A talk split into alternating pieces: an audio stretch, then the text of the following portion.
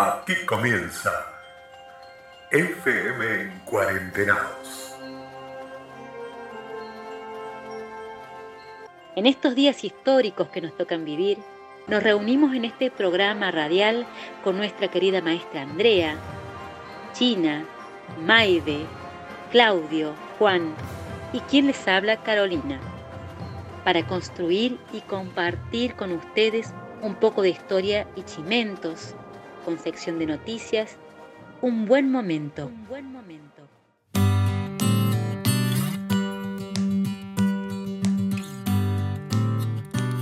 Muy buenas tardes, muy buenas noches, bienvenida familia de Dandelion a otro encuentro que llamamos FM en Cuarentenados, este programa de radio hecho con tanto cariño y con la meta de acercarnos un poco más alrededor de este fogón imaginario de todos los viernes. Bueno, hoy continúa una gran historia, una gran historia que comenzó nuestra querida maestra Andrea. Tenemos la sección de pensamiento, de filosofía, de psicología a cargo de nuestro querido compañero Merlín. Y por supuesto, para el final, la frutilla del postre, el radioteatro. Pero lo primero que vamos a hacer es saludar por natalicio. Fue ayer el cumpleaños de nuestra querida compañera Trinidad de décimo, a la cual le mandamos un abrazo y un saludo enorme eh, de parte de toda la escuela, de parte de toda la familia de Andaleón. Se viene otro cumple este fin de semana, pero hemos estado debatiendo en el curso de noveno si es que se saluda antes o no, si trae mala suerte o no. Pueden mandar sus sus pareceres, sus comentarios para el programa que viene. Pero lo mismo, nos vamos a atrever y vamos a saludar. Así que con todo el gusto y con todo el honor del mundo, a nuestra querida compañera Giovanna. Un saludo más que afectuoso de toda nuestra escuela de Andaleón. Damos comienzo a este, el programa número 11 de FM en Cuarentenados dedicados a Trinidad y a Giovanna.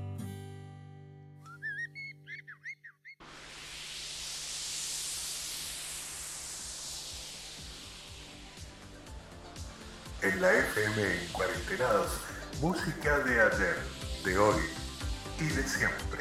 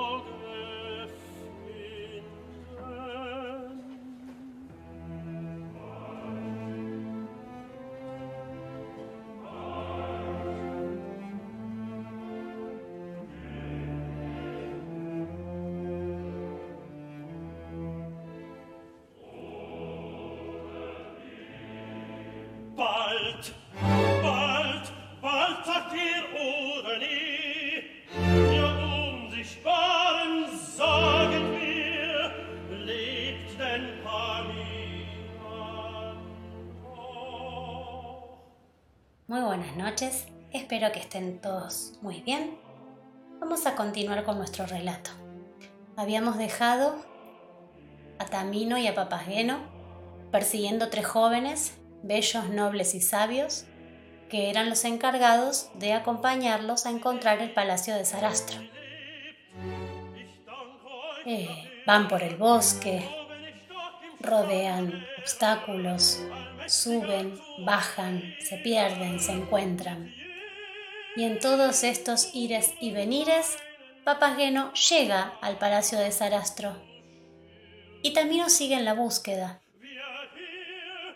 Cuando Papageno encuentra el palacio, escucha la voz de Pamina y oculto se dirige hacia el lugar en donde estaba Pamina, que estaba atada y estaba uno de los esclavos de Sarastro molestándola, diciéndole que la quería, que él quería estar con ella. Este personaje era el negro Monostatos. Pamina no quiere saber nada con Monostatos, no le gusta, no le agrada, es violento, le tiene miedo, pero tampoco está dispuesta a ni siquiera hablarle. No le importa si la vida se le va en ello, es muy valiente Pamina. Papageno escucha y se acerca. Y cuando se presenta en la escena ante ellos dos y lo ve a Monostatos de frente y Monostatos lo ve a él, ambos se asustan y salen corriendo uno para cada lado, dejando a Pamina sola por unos minutos. Papageno se asusta porque Monostatos es negro y él nunca había visto un hombre negro. Monostatos claramente se asusta porque Papageno es un hombre con cabeza de pájaro. Papageno reflexiona y piensa que así como hay pájaros negros, bueno, claro, también hay hombres negros. Y vuelve. Papageno no se caracteriza por su valentía, pero vuelve donde está Pamina y le cuenta quién es. Pamina lo conoce solo de oídos, nunca lo había visto, él tampoco la había visto a ella, así que conversan. Papageno le cuenta a Pamina que, que está en camino, camino. Y le cuenta cómo está en camino para rescatarla y por qué. Entonces le cuenta que su madre, a través de un retrato que le muestra, lo convence para rescatarla que Tamino queda prendada con la imagen, prendado con la imagen de, Pamina y, y va en su búsqueda. Y está llegando. Pamina se alegra muchísimo al escuchar esto y, y conversa con Papageno y, y, los dos concuerdan en que ellos necesitan de este amor en su vida y a los dos les hace falta. Entre tanto, Tamino llega al castillo de Sarastro. Los tres muchachos lo acompañan hasta tres puertas que hay en el templo, en el templo que está en el castillo. Pero para poder entrar tiene que decidirse por una de estas tres puertas. La puerta del medio es la puerta de la sabiduría. A la derecha está la puerta de la razón y a la izquierda está la puerta de la naturaleza. La única puerta por la que le es permitido entrar a Tamino es por la puerta de la sabiduría. Las otras le impiden pasar. Logra pasar y se encuentra ante un orador que está allí parado. Le pregunta quién es, qué hace allí, cuáles son sus intenciones, por qué quiere entrar.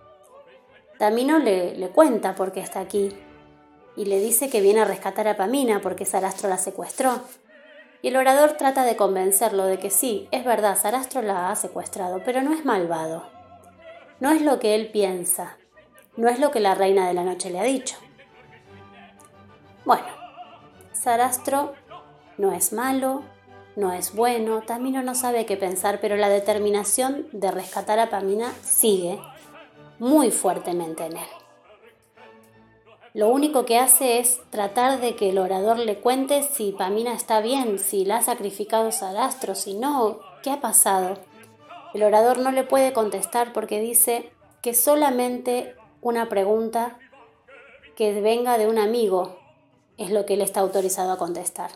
A él no le puede contestar. Y se va dejándolo a Tamino sumido en profundas reflexiones pero le da a entender que está con vida. No se lo dice directamente, pero le da a entender que está con vida. Tamino se siente muy feliz al enterarse de que Pamina está, está con vida. Saca la flauta que le habían regalado y comienza a tocar. Este sonido atrae a los animales del bosque, y también atrae a las otras personas que estaban en el, castillo. Monostato escucha el sonido y empieza a buscar. Pamina y Papageno también. El primero que llega es Monostatos. que viene detrás de Pamina y Papageno y los atrapa, junto con otros esclavos, que venían con cadenas. Pero Papageno, recuerdan que las tres damas le habían regalado unas campanillas que al hacerlas sonar hacían bailar a la gente y cantar. Así que en el momento en el que estaban por ser encadenados, él logra hacer sonar estas campanillas y se salvan de esta forma de ser atrapados y se pueden ir. Escapan. En ese momento en que todo es confusión, se escucha que se acerca un carruaje. Se ve mucha luz de repente y allí aparece Sarastro, que es rodeado de música y hace una entrada triunfal con sus sacerdotes y aparte viene montado en un carro que es tirado por nada menos que por seis leones. Pamina lo ve y le implora que le perdone esta esta huida que ella quiere emprender, que, por favor le permita irse, que no quiere estar allí. Y además le explica que ella le tiene miedo a Monostatos, que la molesta, que, que le, la, acosa, que le, le quiere quedarse con ella. Sarastro ya sabía todo esto y sabe que Monostatos no, no le es fiel a él con las intenciones que tiene frente a Pamina y también reconoce que Pamina está enamorada de otro y aunque la perdona, y dice que él no desea obligarla a amarlo, no la va a dejar ir. Cuando ella apela a su, al amor maternal y le dice, mi madre me está buscando, envió a Tamino a rescatarme, Sarastro no quiere ni escucharla y le responde que su madre jamás le va a permitir que sea feliz, que es orgullosa y que no tiene buenas intenciones. Tamino, a todo esto, sin darse cuenta de que Monstatos llega por detrás, es atrapado. Y en ese momento en el que él es atrapado, entra Sarastro, Pamina le habla, ellos se encuentran. Por primera vez se ven. Pamina lo ve y en el instante queda perdidamente enamorada. Tamino la ve, la reconoce por el retrato que le había visto y también queda aún más enamorado. Él ya estaba enamorado desde que había visto el retrato. Monstatos exige, enojadísimo, a Sarastro que los castigue, que esto no puede ser, que él viene a liberarla, que ella se ha escapado, que los separe inmediatamente y los castigue. Sarastro, imparcial, sentencia un castigo de 77 azotes, pero estos son para monostatos, y lo hace llevar por los esclavos y los sacerdotes que lo saquen de allí. Y termina diciendo que acompañen a Papageno y al príncipe Tamino al templo de las pruebas, y que deben ir con las cabezas cubiertas con sacos, porque van a ser iniciados. Comienza entonces una procesión solemne. Se reúnen en el templo y debaten la posibilidad de que Papageno y Tamino sean iniciados. Después de un rato de hablar y de discutir, todos aceptan esta propuesta, pero deberán ser virtuosos y superar una serie de pruebas para superarlos. En este momento Sarastro ruega a los dioses que fortalezcan con virtudes y reciban a Tamino y a Papageno en caso de que deban morir y no puedan superar las pruebas. Papageno tiembla de pies a cabeza. Tamino acepta con valentía. Son acompañados los dos a la sala en donde se harán las pruebas les quitan los sacos de la cabeza, pueden ver dónde están, están en el interior del templo, en una sala con poca luz, los dejan solos. Tamino y Papageno comienzan a hablar y, a ponerse corriente de todo esto que les está sucediendo. Afuera se escuchan truenos una tormenta. Papageno cada vez tiembla más no quiere estar allí, no está dispuesto a esto, no está convencido. Tamino, por supuesto que sí. Y bueno, trata de convencerlo a Papageno, pero es difícil de convencer a Papageno. Y están en esto cuando entran los sacerdotes con las antorchas. Tamino los mira y les dice que él está dispuesto a dar su vida si es que no puede superar las pruebas. Papageno expresa que él no está de acuerdo con esto, pero que si le prometen una doncella, él entonces tal vez pueda encontrar el valor, sabiendo que habrá una joven doncella que lo esperará al final de sus pruebas. Los sacerdotes dicen que sí, que está bien, pero que no debe hablar con ella si la ve, porque a partir de ahora deben permanecer en silencio. Y les empiezan a contar un poquito cómo van a hacer estas pruebas. Bien, los sacerdotes se retiran, los dejan de nuevo en la oscuridad, y antes de que ellos dos sientan ni siquiera la tentación de hablar, aparecen tres damas que salen desde el suelo y los intentan convencer de que este no es un buen lugar, de que huyan. Papageno no, no, no puede más y, le pregunta a Tamino si, si esto es verdad. Tamino es fuerte y no cree nada de lo que estas damas dicen. Ellas insisten y cantan, insisten en que se tienen que ir, en que la reina de la noche se está dirigiendo al templo, que huyan. Papageno ya en este momento se desmaya, no soporta más esta tensión, está muy, muy nervioso y se desmaya. Los sacerdotes oyen el alboroto, entran, expulsan a estas damas hasta que desaparecen en el suelo del que habían salido y se llevan a Tamino. A Papageno lo levantan y también intentan guiarlo junto a Tamino. A todo esto, la princesa Pamina duerme en una sala del castillo bajo la luz de la luna. Monostatos entra sigilosamente en la habitación con la intención de llevársela, porque él la quiere pero claro, también entiende que él es muy feo y que ninguna doncella podría amar a alguien tan feo como es. Él dice que porque es negro es tan feo. Y eso es una maldición, porque nadie la va a querer. Sin embargo, está decidido a llevársela.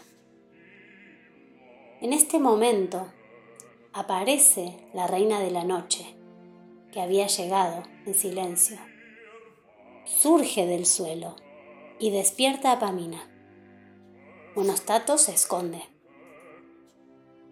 La reina de la noche está enfurecida porque Tamino se ha puesto del lado de Sarastro aceptando pasar estas pruebas y pide venganza por ello. E incita a su hija de que debe matar a Sarastro. Le da un cuchillo y le dice que si ella no hace esto que, que ella le está ordenando, la va a abandonar para siempre. No la va a proteger más y se va a desentender de ella. Se va, enfurecida, y dejando esta orden de que Sarastro debe ser asesinado por su propia hija. Monstanto sale de su escondite y decide vengar a Sarastro.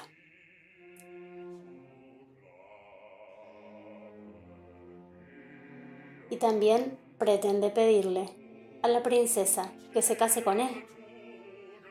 Pamina se niega, no quiere saber nada con Monstato, le tiene miedo y aparte lo repudia, no, no quiere ni verlo. Se acerca entonces a Arastro, que ha escuchado todo este, este ruido y estas discusiones. Consuela a Pamina y decide tomar justicia a la manera que se tiene dentro de esos muros, que no conocen de venganzas. Vamos a dejar por aquí hoy y vamos a ver qué nos trae la semana que viene esta historia.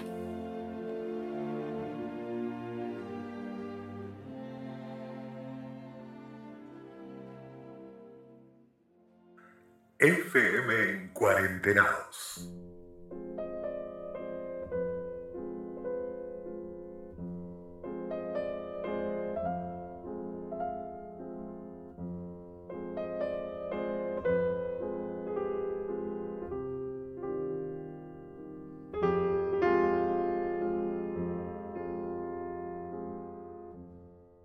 Acá estamos. Parece que esta cuarentena se extenderá hasta julio. Calentitos en casa nos quedamos escuchando la radio. El tema de hoy es planteado por Jeremías Próspero. Él nos ofrece profundizar sobre el sentido de la vida y si el mismo se encuentra en la muerte. Aunque algunas veces las personas piensen distinto, siempre nos nutrimos del encuentro con otros. Ya dicho esto, se puede empezar más tranquilo. Yo pienso que el sentido de la vida se encuentra gracias a la muerte. Parece una simple diferencia de palabras, pero es una diferencia. El sentido lo encontramos enfrentándonos al límite, a la no posibilidad de elegir, de vivir, y no en la muerte en sí. Muchos escapan o pretenden hacerlo imaginando que en la muerte se acaban los problemas, pero en realidad vivir es un desafío constante a desarrollar capacidades.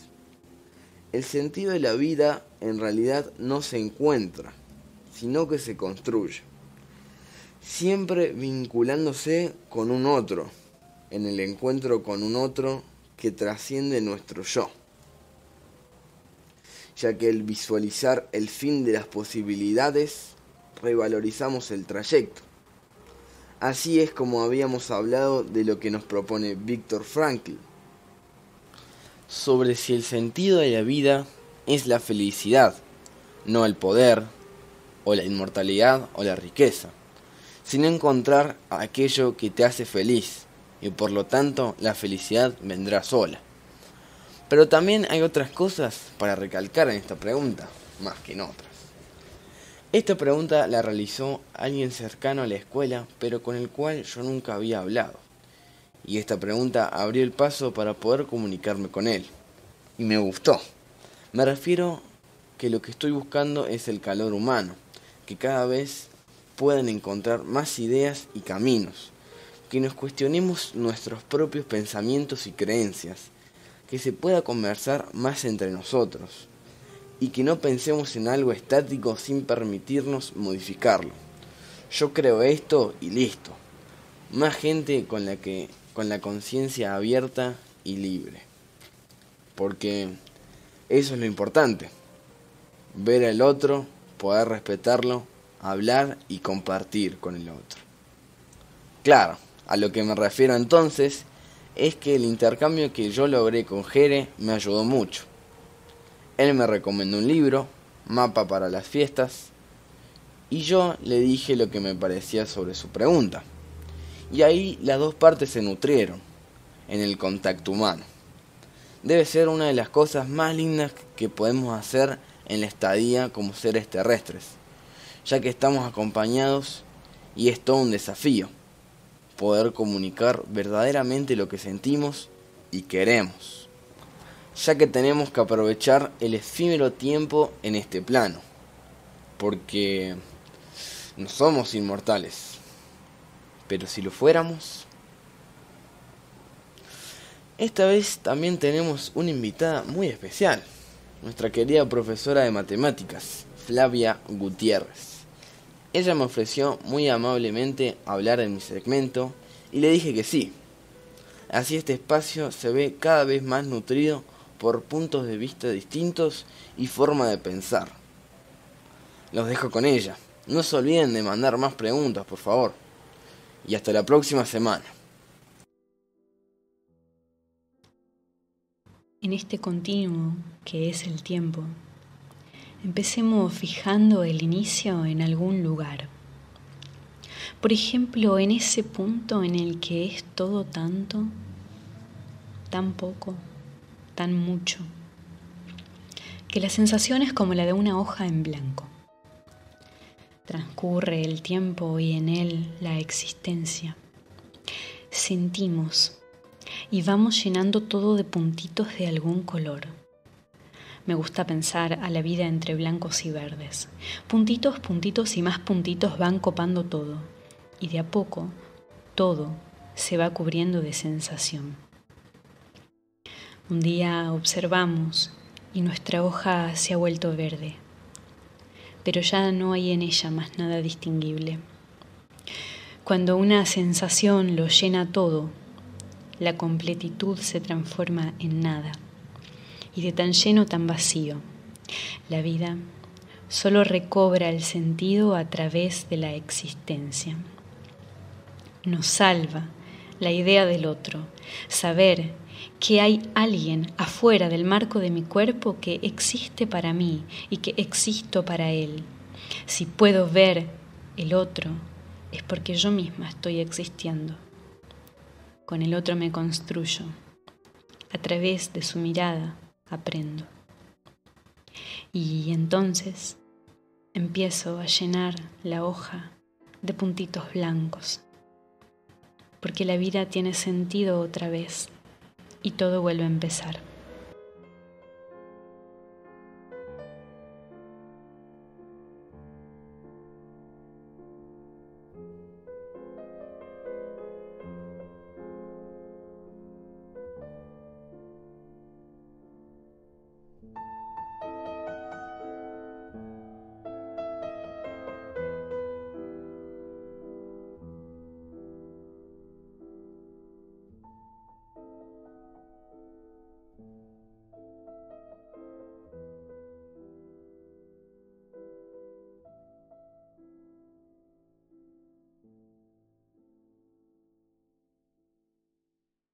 Pero muy buenas tardes a todos. Bandanas de estación. Sirve para comer. Te nutre con vitaminas como A, B, C, D, E, F, G. También te aportan calcio y diabetes. Pueden hacer pedidos y consulta la siguiente cuenta de Instagram. Tengo SIDA, no me sigan. Cuando escriban SIDA con Z, escribanlo. Chau.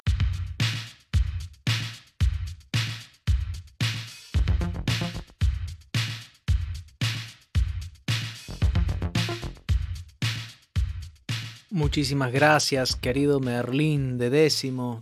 Muchísimas gracias, querida maestra Flavia.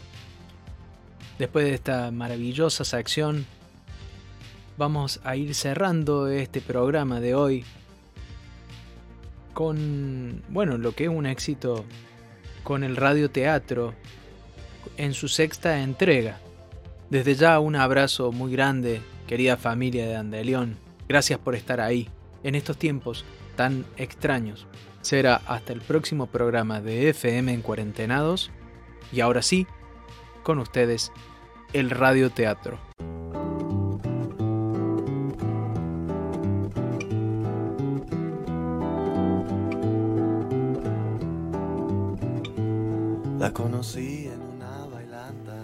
Después de una semana de ansiedad, nos volvemos a encontrar para seguir compartiendo juntos la vida en cuarentena de los García. Pónganse cómodos y recordemos entonces el final del último capítulo de Cocua, Compromiso en cuarentena. Había en su mirada. Cuando le dije si quería bailar conmigo, se puso a hablar de Jung, de Freud y Lacan. Medio sin gracia le puso a hablar de- Virus, haceme caso y vení para acá. Eh, señor, agárrese, perro, no me morde. Emma, por favor, agarra virus. Señora, yo no voy a dejar la chata yo que tengo uno agarro el perro, ¿sabe? No, no, ya te lo agarro y lo mandamos para adentro. Virus, virus. Emma. Usted sabe que puede tener problemas, ¿no? El perro tiene coronavirus, ni le cuento.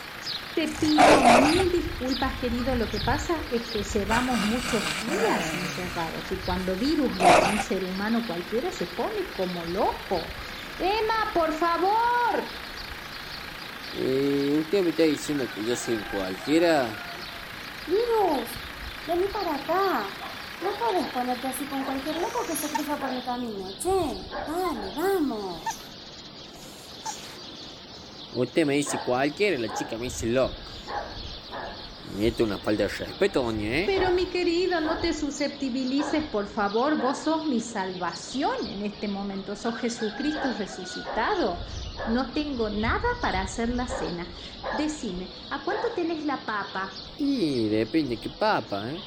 Tiene la papa negra, la cepillada que viene limpita, eh, la papa andina y la que viene tirando color ahí. Ay, pero qué variedad de papas, che. Bueno, dame la cepillada, así trabajo menos. E- Esa no tengo. Bueno, la andina, entonces. Eh, esa tampoco tengo, se me acabó. Entonces dame la que tengas, querido. La negra. Me queda la negra 70 kilos. Y los kilos a haciendo cuadros. Flor de oferta la tuya. Vamos, Virus. Vamos. Vamos adentro mejor. Pero qué mal nomás tiene la chica, ¿eh? Che, qué cara está la papa. No digo que seas vos, ¿eh? Sino que todo está por las nubes. No se puede hacer ni un puré. Señora, ¿quiere la papa o no quiere la papa? Sí, sí, dame dos kilos, si no me quedo sin cena, ¿no? Che, escúchame una cosa. Aprovecho mientras me pesas las papas. ¿Vos no sabés dónde puedo conseguir leche de vaca? Pero natural, así, directa de la vaca, o sea, ordeñada. Ah, ya mira, ahí tiene la vaca. En la vaca. Eh, la tira en el patio de casa. La voy a preguntar si da leche verdad o si sirve nomás por cualquier pasto. Ay, eso sería maravilloso porque vos sabés que quiero hacer un postre para el casamiento de mi hija y la receta que era de mi abuela lleva leche ordeñada. Así que pregúntale si me haces el favor. Bueno, eso le voy a preguntar. Aquí tiene la papa, doña, son 140 pesos. Bueno, acá está lo tuyo, nene. Gracias y perdón por virus, ¿sabes? Sí, sí, no mate ese perro, no tiene problema, doña. ¿eh?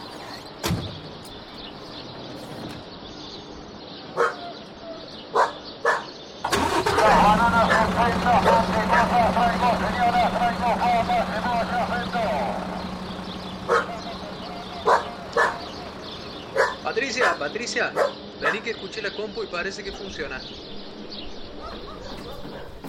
Julio César, el gauchito Gil te escuchó.